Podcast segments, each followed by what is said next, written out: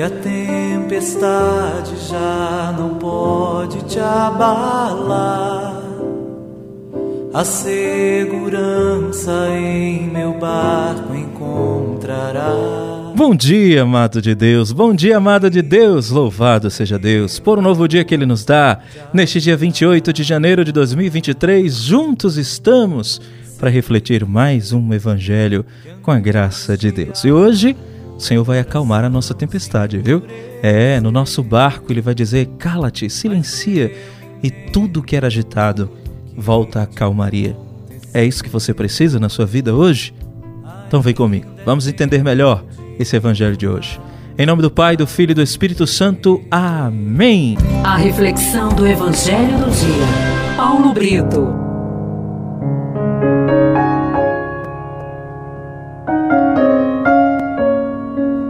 A primeira leitura de hoje está em Hebreus, capítulo 11, versículos de 1 a 2, terminando nos versículos de 8 a 9.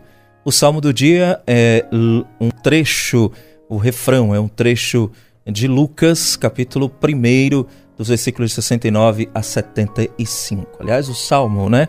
O salmo inteiro é este trecho do livro de São Lucas. E o refrão é o capítulo 68, o versículo, aliás, 68. Bendito seja o Senhor Deus de Israel, porque a seu povo visitou e libertou. É a oração do Benedicto, a oração que o Zacarias fez, uh, o pai de João Batista. O evangelho de hoje é Marcos 4, de 35 a 41. É o famoso evangelho da tempestade acalmada e que Jesus está no barco dormindo. Jesus convocou os seus discípulos para passar para o outro lado do mar e subiu na barca com eles.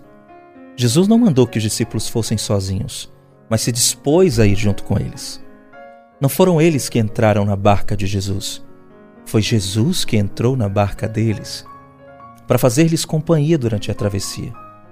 Com certeza, Está, Jesus fez questão de acompanhar os seus discípulos, porque já sabia o que eles iriam passar. Os apóstolos deviam estar apreensivos, mas a fé em Jesus era maior do que as suas dúvidas e suas apreensões. Assim também na realidade da nossa vida, isso pode acontecer. Nós também. Costumeiramente temos convivido com Jesus meditando na Sua palavra em momentos de oração na tranquilidade da nossa rotina, recebendo instruções, presenciando seus milagres na nossa vida. Mas chega o momento, ao cair da tarde, em que o Senhor nos chama e ordena para que passemos para outro lado. Quem sabe para alguma mudança de atitude, de mentalidade, de comportamento, um lugar em que estejamos mais próximo dele, longe do mundo e das suas concepções. Ele nos chama para a santidade. Mas não fica de fora. Ele entra na nossa barca, na nossa vida e vem nos ajudar na viagem. Jesus chama a cada um de nós em particular para levá-lo na nossa barca e a um lugar que só ele sabe onde fica, o que lá existe e o que iremos fazer lá. Ele sabe de tudo. A nossa parte é apenas acolhê-lo com fé, do jeito que ele está, e não querer dar nenhuma sugestão, apenas confiar que ele nos levará a algo maravilhoso.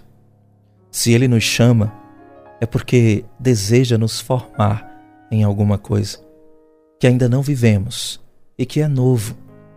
Outra maneira de agir, outra percepção das coisas, outra conscientização. Como os discípulos, nós precisamos ter consciência de que, mesmo com Jesus na nossa barca, nós também enfrentaremos as tempestades naturais da nossa vida, da nossa própria limitação, a nossa incapacidade. Quando entramos na barca com Jesus, nós assumimos compromisso com amor, com serviço, e as dificuldades vêm balançar a nossa vida. Por isso, nós também começamos e precisamos assumir esta meta de vida que é a santidade. Nós também começamos muitas vezes a temer quando ficamos entregues à sorte. Não tenhamos medo. Dizemos muitas vezes, como aqueles: Mestre, estamos perecendo e tu não te importas? Quantas crises nós também, nós também tivemos ao longo da nossa vida. Quantas crises, como a igreja, povo de Deus, como nossa família, a comunidade, nós experimentamos por falta de fé. Ainda que a barca de Jesus balance ao sabor dos ventos contrários, nós, que confiamos no poder do Espírito Santo, não poderemos nos atemorizar. Jesus está conosco na barca e tem poder para ordenar ao vento que estremece o mar da nossa existência: silêncio Cala-te. Ele tem poder para acalmar a nossa tempestade. Só nos resta confiar. Só nos resta acreditar que Ele acalma a nossa tempestade. Eis que tudo fica calmo quando confiamos em Jesus. Os nossos medos se tornam fumaça e nós conseguimos atravessar as tempestades, certos de que Jesus não está dormindo. Ele apenas espera a manifestação da nossa fé. E você? Já deixou que Jesus subisse na barca da sua vida? Você tem deixado que ele te leve para o outro lado do mar? Como você tem atravessado as tempestades da sua vida? O que lhe dá medo? Você já apelou para Jesus ou tenta vencer a tempestade sozinho? Pense nisso. Em nome do Pai, do Filho e do Espírito Santo, amém?